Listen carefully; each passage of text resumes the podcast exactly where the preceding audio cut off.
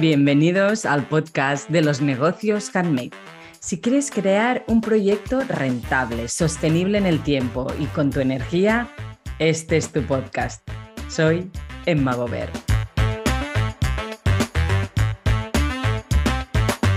Hola, muy buenas y bienvenidos a un nuevo episodio del podcast de los negocios handmade. Hoy tenemos a Elia de Amaya Máquina. Ella hace un montón de cosas, es multitasking, multiempleada, multiocupacional, pero sobre todo tiene su marca Amaya Máquina, donde hace complementos y vestido, y, sí, básicamente complementos diría, pero también uh, vestidos para, para niños. Y, y nada, y es, es, una. No me gusta hacer servir la palabra súper, pero es una súper mujer. uh, que, que, lo compagina todo. Pero explica tú más y mejor quién es Elia y qué es Amaya Máquina. Hola Emma, hola a todos. Antes de nada, muchas gracias por hacerme un huequito aquí en el podcast. Estoy súper contenta y súper emocionada de estar aquí. Y nada, soy Elia, soy artesana y bimami, como yo me defino. Y hace cuestión de 10 años, este año, nació Amaya Máquina. Y Amaya Máquina pues es una marca de accesorios para bebés y peques. Pues mm, intento hacer accesorios útiles y de calidad como yo lo defino. Eh, y que me permiten compaginar eh, lo que más me gusta, que es el diseñar y coser, con la vida que yo quiero, que es la, la de estar con mis peques y mi marido. Precisamente yo en esta cuarta temporada os propongo un tema. El tema que cuando contacté contigo te propuse fue la conciliación, porque, y además no hace mucho hiciste un, un post en, en, Instagram que decías, antes trabajaba ocho horas, cinco días a la semana y ahora trabajo siete sobre 24, pero soy feliz, ¿no?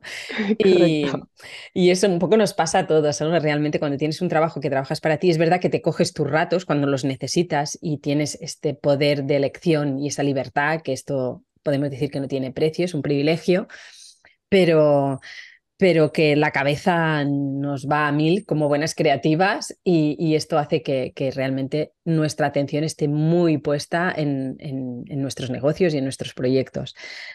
Mm, tú explicas en, tu historia de que, que, tú empezaste a Maya Máquina, o sea, hace 10 años, ¿y por qué empezaste? O sea, sí, hablando de conciliación, ¿por qué empezaste a Maya Máquina?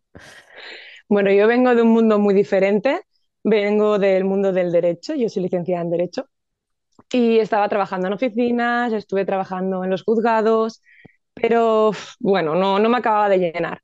Eh, yo tengo una enfermedad crónica desde los 20 años, ahora tengo unos pocos más.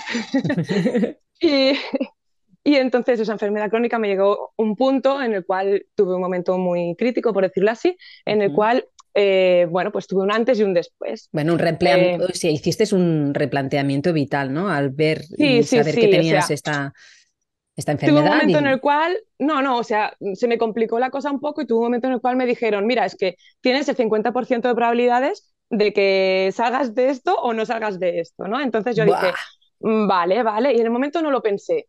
Pero luego con el tiempo, más adelante, dije yo, ostras, he tenido suerte porque me ha salido eh, pues la, cara, pero si me llega a salir la cruz de la moneda, ¿qué hubiera pasado, no? Y entonces ahí a mi mente empezó a pensar todo lo que eh, yo hubiera querido hacer y si se hubiera acabado la partida ahí, yo no hubiera podido hacer, ¿no? Entonces ahí pues ya empecé a hacer como mi lista de cosas esenciales en mi vida para, bueno, cosas que quería cumplir. Y una de ellas era dedicarme a diseñar, a crear, a hacer cosas más creativas. Pero claro, era pasar de la noche al día, porque del derecho. No, permite nada de creatividad, se me había olvidado hasta hacer dibujitos, ¿sabes? y, y, entonces ahí fue cuando empecé a decir, bueno, si decido hacer este pequeño cambio, ¿me apoyaríais? ¿No me apoyaríais? Y la familia enseguida me dijo, sí, es que tú eres así, es que lo llevas dentro. Empieza y ya veremos a ver cómo va. Sí. Yo lo tengo, de, Sí, lo tengo detectado, ¿eh? que una de las claves de que los negocios avancen es tener un entorno que confíe en ti, que te apoye, que crea, porque a veces, claro, el camino ya sabemos que no siempre es de rosas y, necesitamos este, este, este acompañamiento. Sí, sí, siempre, ¿eh? siempre.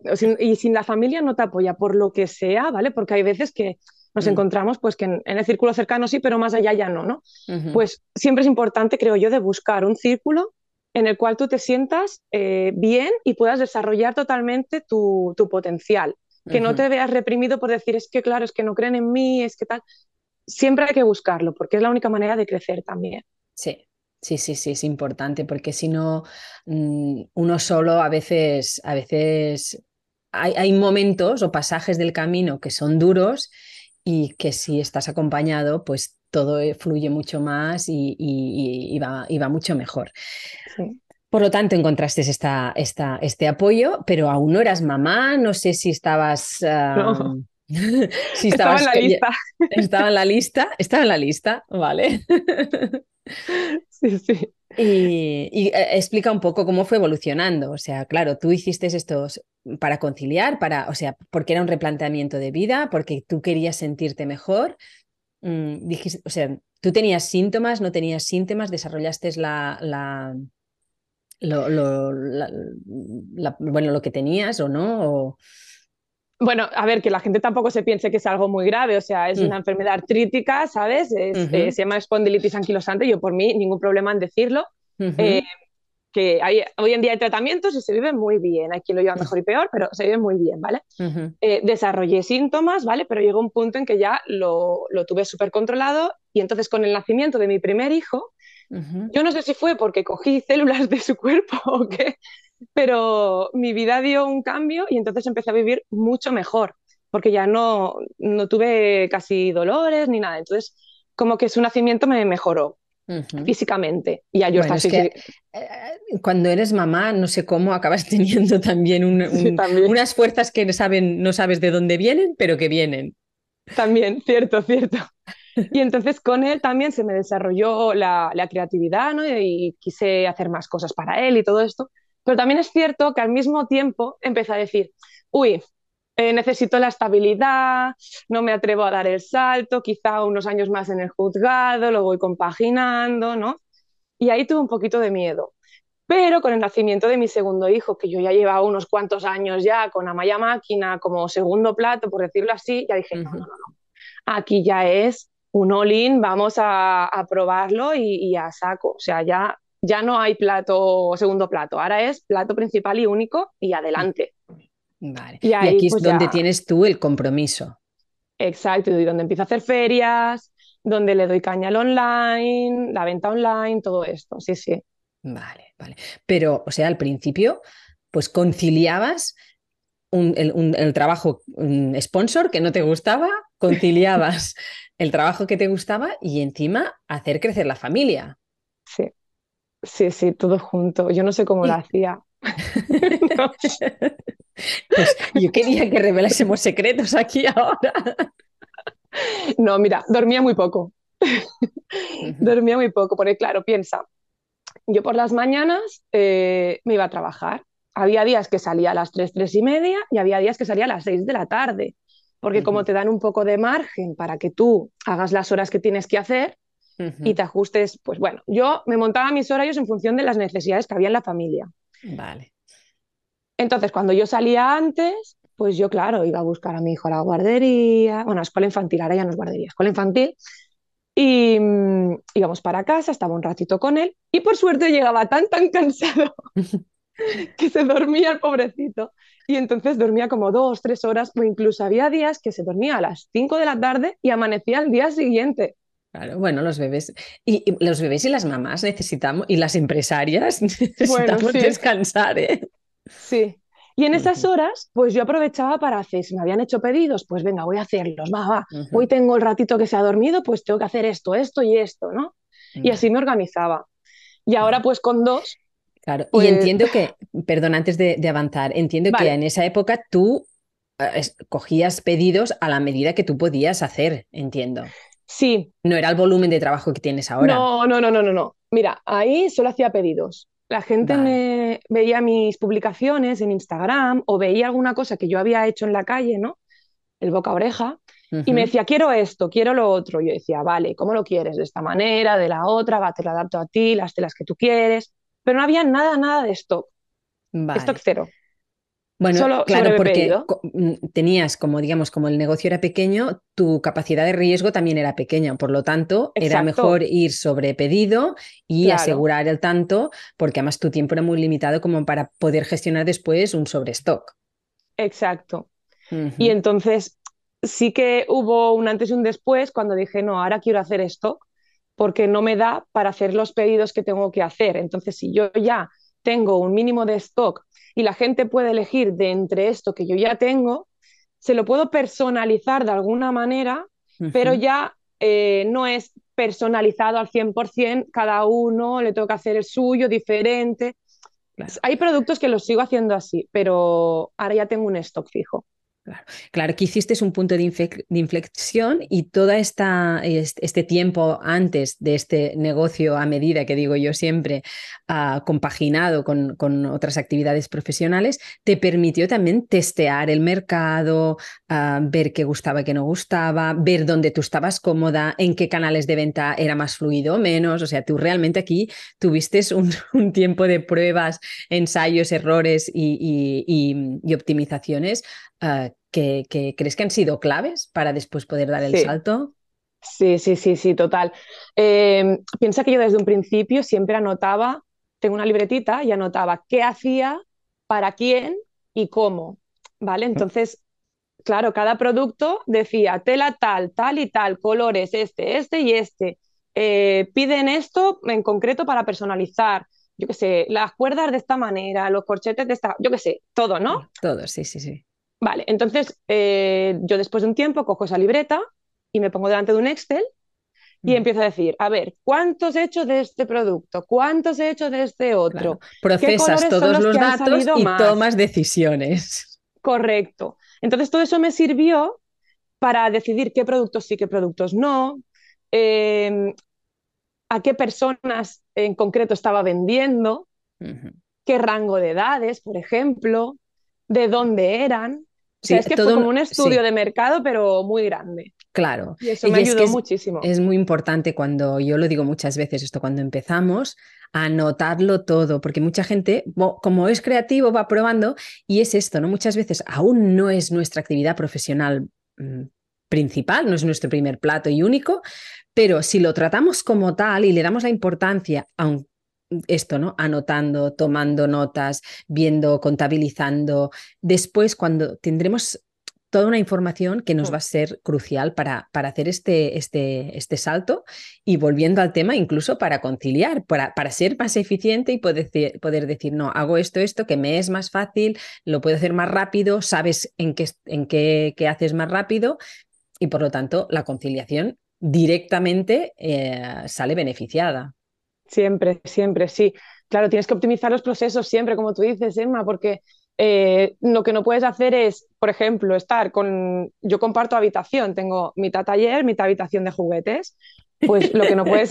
Bueno, no, lo enseñaremos hoy, no, otro día. Sino que vengan a, bueno, es tu manera de conciliar, ¿no? Es tu manera de conciliar. Ellos juegan, entre comillas, ellos juegan y tú juegas con un negocio profesional, pero antes de que te explique lo de la optimización de procesos, pero es que yo tengo una norma en esta habitación, es que yo no toco sus cosas y ellos no tocan las mías. ¡Wow! Muy bien. Vaya tip. Esto es un tip para. Es mi manera de, por favor, no toquéis las telas, las máquinas, eh, nada, las tijeras, pero yo no tocaré vuestros juguetes. Si no los queréis recoger, es cosa vuestra. Cuando os caigáis al caminar, ya los recogeréis. Qué bien, qué bien. Bueno, es un muy buen pacto. Es muy, un muy buen pacto.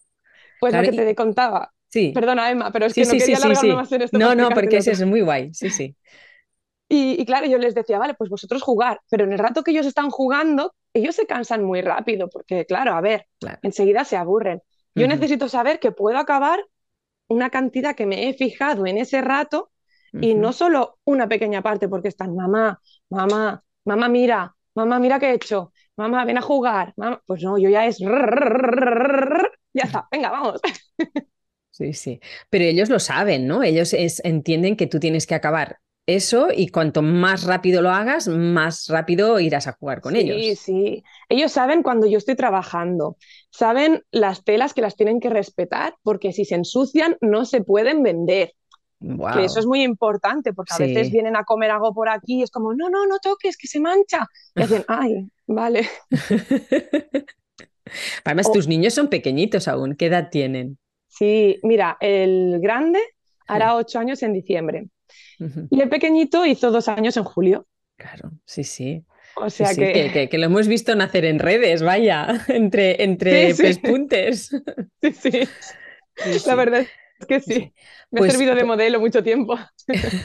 Pues, ah, o sea que de alguna manera tú, o sea, tenéis como un pacto en el taller a medias, ¿eh? sala de juguetes, taller, y tenéis toda una serie de, normas ah, establecidas para que ellos respeten tu espacio y tú respetes su espacio. Es que creo que es importante, ¿no? El, decir, venga chicos, esto es mío y esto es vuestro, ¿no? Y, el, el, comunicarse con ellos, no el decir, dejarme que estoy trabajando, no. Em, yo estoy haciendo esto mientras yo lo hago, es mi trabajo, vosotros podéis jugar aquí conmigo en vuestro espacio, pero cada uno sus cosas, sin mezclarlas. Yo no, no os diré si tenéis que recoger en un momento que vosotros no queréis o si no podéis sacar un juguete mientras tenéis otro. No, no, hacer lo que queráis. Pero yo también voy a hacer lo que yo quiera o necesite en ese momento. Y creo que es importante hablarlo y dejarlo muy claro, porque es que si no... Claro, y el pequeño ya ha subido así. Sí, el, pequeño a los tres meses estaba de ferias conmigo. Imagínate. La familia de los feriantes, como yo digo, eh, ya le conocen. Qué bien. Ya le conocen. Me protegía, o sea, yo estaba en mi parada y sabía que hasta cinco o seis paradas más allá estaba vigilado. O sea, salía y se iba para allá, todo el mundo le decía, ¿dónde vas? Vete con tu madre. y si pasaba de esa parada ya le paraban. Decía, para atrás. qué bien, qué bien, qué bien. Bueno, es integrarlo, es integrar tus hijos ah, en, en, tu actividad laboral. Y yo cuando nació mi mayor, que ahora tiene 18, yo iba a dar clases de teatro con ella, me dirigían con ella en la mochila, ah, se integraban con las clases con, con los adolescentes y, y, era una más. Lo que pasa es que ahora se dedica al teatro. El tuyo probablemente tiene un Sí, sí que le gusta, ¿no? Por supuesto que le gusta. De hecho, yo al principio le decía que no, porque quería que insistiera, ¿no? Es importante que cuando, bueno, cualquier cosa que vamos a hacer y que tenemos que trabajar, tenemos que querer hacerla, ¿no? Igual que el negocio handmade quiere, tiene, o sea, tiene que haber una fuerza interior, aparte de toda la logística y toda la conciliación y todo, todo, etcétera, y toda la organización, que, hay una fuerza interior, que eso te llama y que sabes que te gusta y que disfrutas y tenemos que estar muchas horas al día trabajando. Una búsqueda, vale la pena. ¿no? Quizá, una ¿Eh? búsqueda interior, ¿no? Mm. Quizá de decir, voy a buscar a ver cómo hacer esto, cómo hacer lo otro, eh, qué tengo que hacer para llegar allí, qué tengo que hacer, ¿no? Sí. Sí, sí, totalmente. entiendo, y, sí, sí. Y es una conversación que tenemos, ¿no? Y claro, a mí me pasa también con las mentoradas. Muchas veces gente que de golpe dice, no, no, es que yo quiero hacer esto y he estado 30 años en otro trabajo y no quiero. que ni se lo habían planteado, ¿no? Y de golpe haces un clic y dices, oye, un poco lo que hiciste tú también con, con todo tu replanteamiento vital.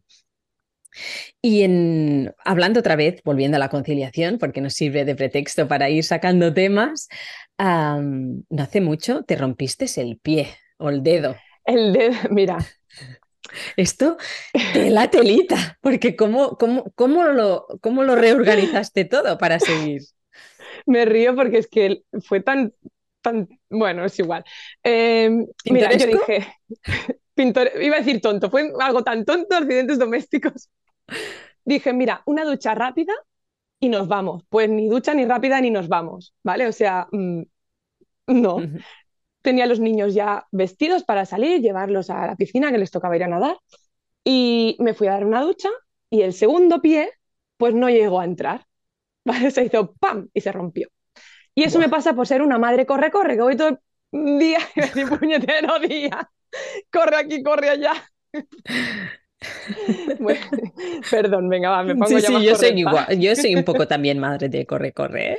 Lo que pasa es que, bueno, cada vez ah, cuando vas probando lo de los lo del ser slow, también va bien. Bueno, es el balance y el equilibrio. Pero bueno, exacto, hay días que soy más, más slow y hay días que soy corre, corre porque hay que hacerlo, porque es que si no, no llegas.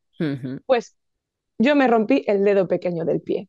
Tú imagínate cómo soy que yo dije, ir hasta el médico ahora mismo, que me lo pongan bien es una pérdida de tiempo. Intento ponérmelo yo, ¿vale? Porque se, se, me luxó y todo. Y yo cuando intenté hacerlo dije, mejor me voy al médico porque me estoy muriendo de dolor. Llamé a mis padres, vinieron mis padres, se quedaron con los niños y entonces me llevaron al médico a mí. Y me dijeron, eh, bueno, tómate, tómate ahora esto con calma. Yo dije, ¿pero puedo conducir? Y me dijeron, no, no podrás conducir, verás que no puedes poner el pie en el suelo. Y yo, sí, sí, sí, vale, vale, vale, vale. Al día siguiente, yo intentando llevar al grande al colegio con muletas. Eh, no, no, yo, yo he ido en muletas, es horrible. De vuelta creo que me paré como 10 veces en un tramo de tres calles, o sea, horrible. Y entonces ya ahí fue cuando dije, me lo tengo que tomar con calma. Ahí empecé a pedir ayuda. Y empecé pedir a ayuda, pedir ayuda es súper importante. Es que sí, sí, porque yo soy una persona que me cuesta mucho pedir ayuda, ¿vale? Pero hay veces en que sí o sí tienes que hacerlo, porque es que mm. hasta en la vida, en los negocios, en todo tan crítico que dices, tengo que hacerlo, pues, ¿sabes? Y pedí ayuda, me ayudaron, la verdad es que lo agradecí mucho porque no podía salir con los dos a la vez a la calle, porque claro, el pequeño aún lo llevaba en carro y las muletas no podía caminar, entonces me ayudaron. Y entonces también el negocio quedó un poco más ralentizado. Ah, no podía salir a las ferias, de hecho tenía una feria ese mismo fin de semana. Sí, me acuerdo que, que, lo anunciaste, que... Sí, las compañeras me dijeron, ven, te ayudamos a montar parada, estás aquí, tú te sientas, y dije, no. Dije, no, porque primero que no estoy cómoda y segundo que al no estar cómoda no voy a, a transmitirlo bien, ¿sabes? Entonces dije, prefiero estar en casa. Hay momentos que uno tiene que saber que, que, hasta aquí. Sí. Y no pasa nada. Y no pasa nada. No, no, no. No pasa nada. Pero te das cuenta los dos días que no pasa nada. El primero es como, el segundo, y el tercero ya es, venga, va. Claro. O sea, pasa algo y no pasa nada. Si, no, no, no. Se, se atrasa todo un poco. Si no voy, a ver, si de golpe dejas de ir a las ferias y. Y, y, y, desapareces. Y desapareces, sí, pero tú no desapareciste. no, no, no. Yo expliqué mi situación también sí, seguiste para que trabajando. la gente lo entendiera. Sí. Y, y, cómo lo hiciste? O sea, ¿cómo te reorganizaste a nivel de negocio? Dices, bueno, no puedo salir a la feria, ¿qué hago? ¿Cómo, ¿cómo readapto todo a mi situación actual y lo y concilio? En principio, lo que hice fue contactar con toda la gente con la que yo estaba comprometida durante las dos siguientes semanas, ¿vale? Porque yo hacía campings, hacía hoteles, bueno, mm, de todo. Yo, o sea, hacer campings y hacer hoteles significa ir a los campings y a los hoteles a exponer tu producto para durante una tarde, por ejemplo, pues tener como una parada allí, un stand para que la gente te pueda comprar, ¿vale? Entonces yo llamé a, a, todas estas personas con las que yo tenía un compromiso y les tuve que cancelar. Les expliqué la situación y les dije, mira, no es que no quiera venir más, pero durante dos, tres semanas no voy a poder venir, porque es que no puedo ni conducir. Entonces eh, lo entendieron bien, ¿vale? ¿Y qué hice? Pues desde casa intenté contactar con el máximo de personas posibles, es decir, hay redes, pues vamos a fomentar las redes, vamos a enseñar todo lo que estás haciendo a través de redes, explica tu situación, que la gente lo entienda. Em, que hay alguien que se ha puesto en contacto contigo interesándose por algún producto, vuelve a contactar con esa persona y dile, oye, mira, eh, ¿te acuerdas que me pediste esto? Pues mira, ahora tienes en este y este color, ¿sigues interesada o te gustaría eh, tener uno de estos? Yo qué sé, ¿sabes? Mm, Intentando oye, que estoy fomentar la venta porque no tienes la otra fuente de ingresos que tienes de salir a la calle y vender en la calle. Entonces, como tienes que hacerlos de casa, pues hay que moverse más. De hecho, es lo que nos enseñó la pandemia y yo que lo fomento mucho también en mentorías y va a ser también un, tema en, los próximos ah, capítulos, es que hay que diversificar tanto como se pueda. O sea, los canales de venta tienen que ser diversificados, las líneas de negocio, a ser posible, tienen que ser diversificadas. Ah, bueno, como cuanto más mm, diversifiquemos, pues podremos jugar más y cuando pasen cosas de este tipo, mira, pues ahora no puedo hacer ferias, pero voy a potenciar... Mmm, Venta online o... Sí, sí, sí, total. Sí que es cierto que me gustaría diversificar más todavía, ¿eh? Mm, ya te lo digo, y tengo en mente muchas cosas, pero es que mi tiempo y capacidad es limitada y entonces si focalizo mucho en un sitio, en el otro no puedo tanto. Y el repartirme mi tiempo y esfuerzo de momento me está costando. Pero es que no, yo mis horas son muy poquitas. claro, pero o sea, tu manera de conciliar también es priorizar eso que es más importante. sí, eh, priorizo lo que ahora en este mismo momento me está dando como más, digámoslo así, porque el, el encender otra maquinaria Claro. me costaría otro esfuerzo que ahora mismo pues no, no tengo. Mis energías Bueno, es que son tienes un bebé de dos años.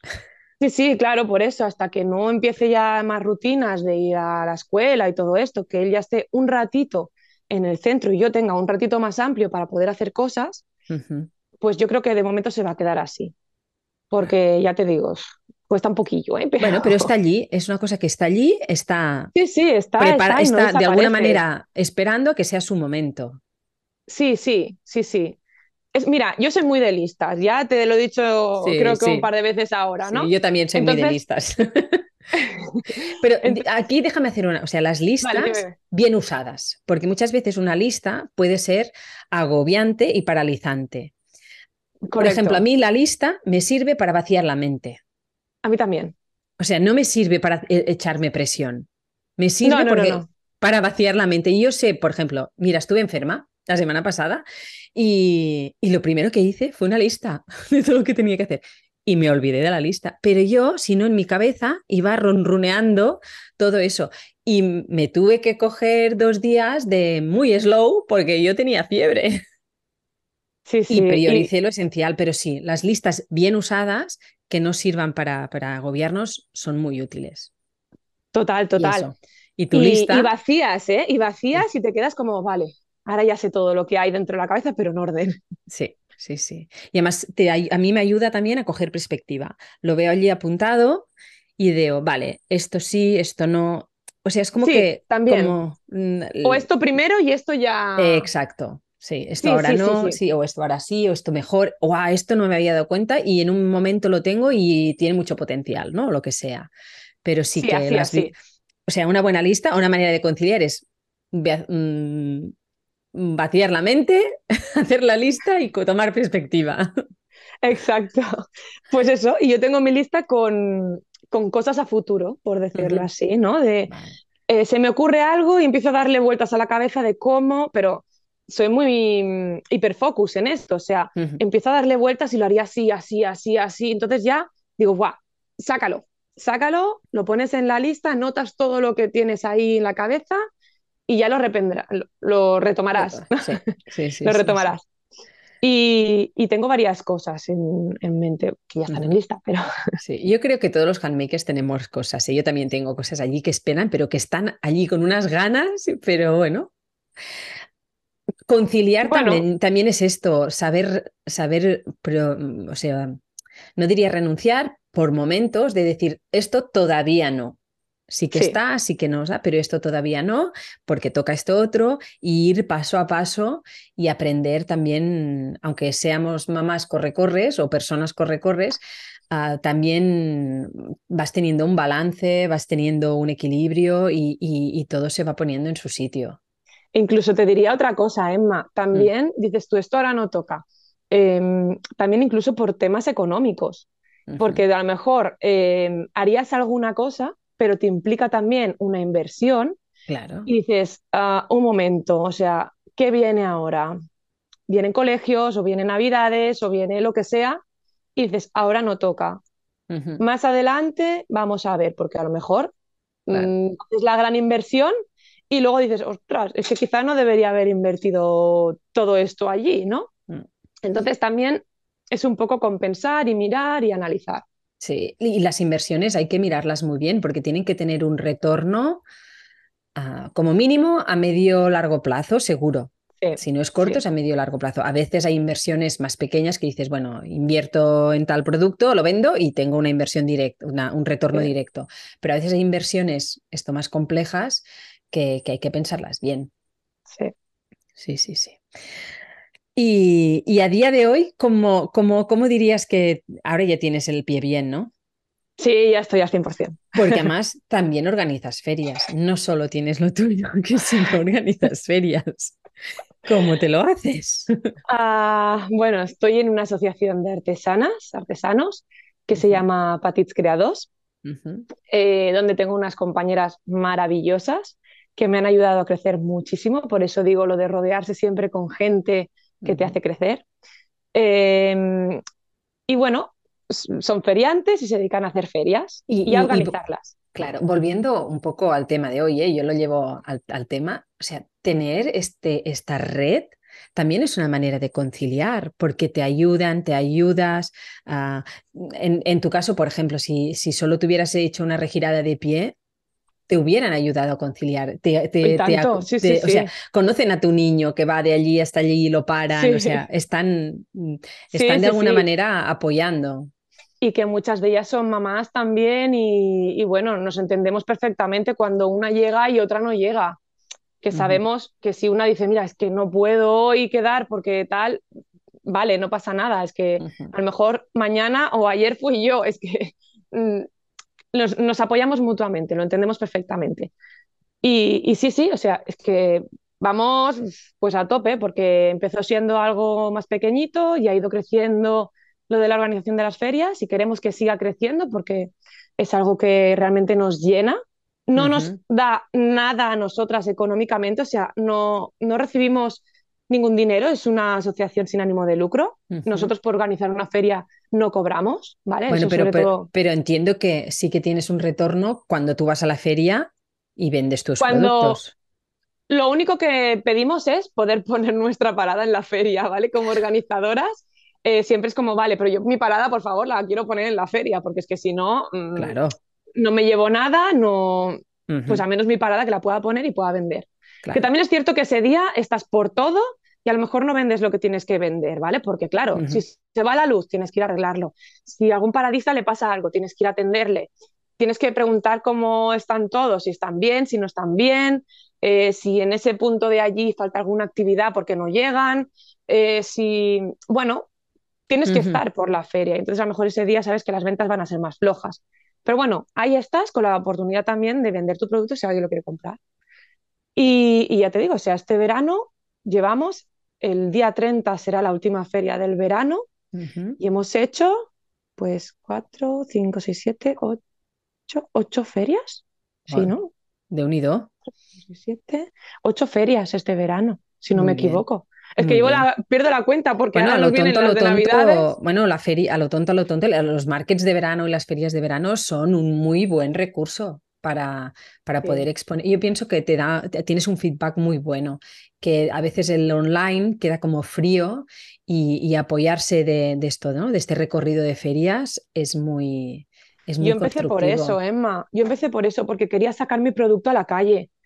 Porque yo siempre decía, sí, porque yo trabajo con bambú y es muy suave, es hipoalergénico, muy absorbente, pero claro, eso no, no puedes tocarlo a través de la pantalla.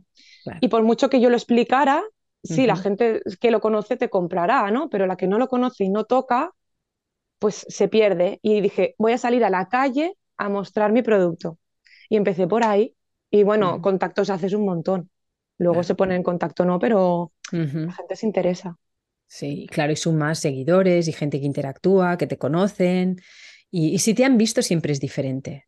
Después la relación online, continúas una relación online, pero si ya te han visto las caras y te han conocido y han, y han tocado el bambú, pues, pues es muy diferente.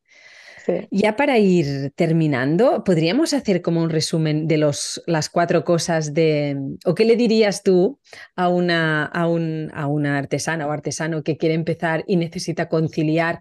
Y entendemos conciliar, no solo conciliar con bebés, sino con esto, con estilo de vida, con salud, con horas de entreno o con lo que tú quieras, ¿no? Con lo que sea, a la hora de conciliar. Sí, ¿qué, qué, consejos le darías? Mm, a ver, Ah, yo lo primero le diría que si realmente eh, es algo que le apasiona y que quiere, que va a sacar las horas de debajo de las piedras para conseguirlo, ¿vale? Es decir, em, hay quien se pone a ver la tele, ¿no? En sus ratos libres o, a jugar a videojuegos, que yo me incluyo a veces.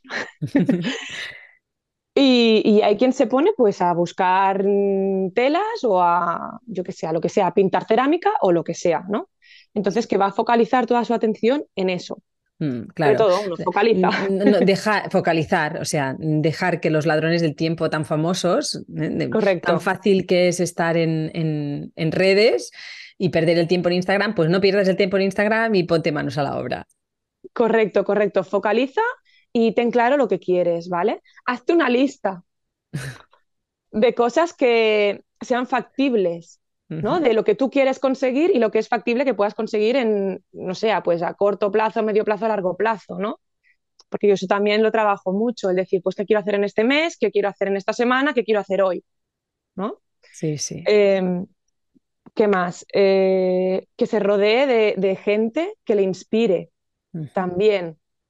Mm, que no se ponga lo loco a decir, pues voy a meter Olin allí, toda mi inversión, toda... no, poquito a poco, ¿vale? Empieza. Esto sí, crecer, crecer de una manera realista también, sí. Sí, paso a paso, que no hace falta tener 100.000 seguidores en Instagram y decir, no, lo estoy petando, voy a... No, o sea, más vale tener tu pequeña comunidad de, yo qué sé, 200, 500, 1000 seguidores, da igual. Los que sean. Pero que te conozcan y te aprecien por lo que tú haces, ¿vale? Entonces, poquito a poco, poquito a poco vas creciendo. Yo creo que con mm. eso no. Con eso ya, ya se llevan un buen, un buen kit. Y el, ah, perdona, muy importante. Y el rato que no estés en tu negocio, hobby, lo que sea, eh, horas libres, y, quieras compaginarlo con la otra cosa, cuando estés en la otra cosa, estate al 100%. Ay, sí. Y descansar, descansar es importante. O sea, más que descansar sería cargar, cargar energía ya sean niños, sea gimnasio, sea... Lo que sea. Da igual, lo que sea. Pero al 100% también. Sí, sí, sí, totalmente, totalmente. pues yo creo que sabios consejos todos. Perdona que los que me veis por... Estoy mirando atrás porque creía que había enchufado el ordenador y ahora me está diciendo batería baja. Ahora estaba, me estaba cogiendo el corazón, que siempre lo enchufo cuando me pongo a grabar, ¿eh? pero bueno, esta mañana ha sido, ha sido, he ido más rápido, pues eso. Corre, corre, Emma. Corre, corre. Corre, corre. Eh, unos tips muy interesantes. Muchas gracias por contarnos tu experiencia, por dejarnos aprender y, eso, y por, compartir. Ay, pues yo encantada, Emma, ya lo sabes, siempre de pasar un ratito contigo y con toda tu audiencia y muy agradecida. Ya te digo que yo es que me siento como en casa cuando hablo contigo. Bueno, yo también te siento de casa, por eso, por eso estamos aquí. Porque para mí es importante que los de casa también, también estéis aquí. Muchas gracias. a ti que has escuchado hasta aquí. Si quieres escuchar más, te espero en el próximo episodio. Y mm, a Elia la podéis encontrar en su Instagram, Amaya Máquina, si, no, si lo digo bien. Amaya Máquina barra baja Elia RS y en la página web www.amayamáquina.es. Punto punto, com, punto com. Dios mío, ya no me acuerdo. Bueno, ya te encuentran. el algoritmo lo hace muy bien. Y a mí me podéis encontrar en emmabover.com o en Instagram en emmabover. Nos vemos en el próximo episodio. Un beso.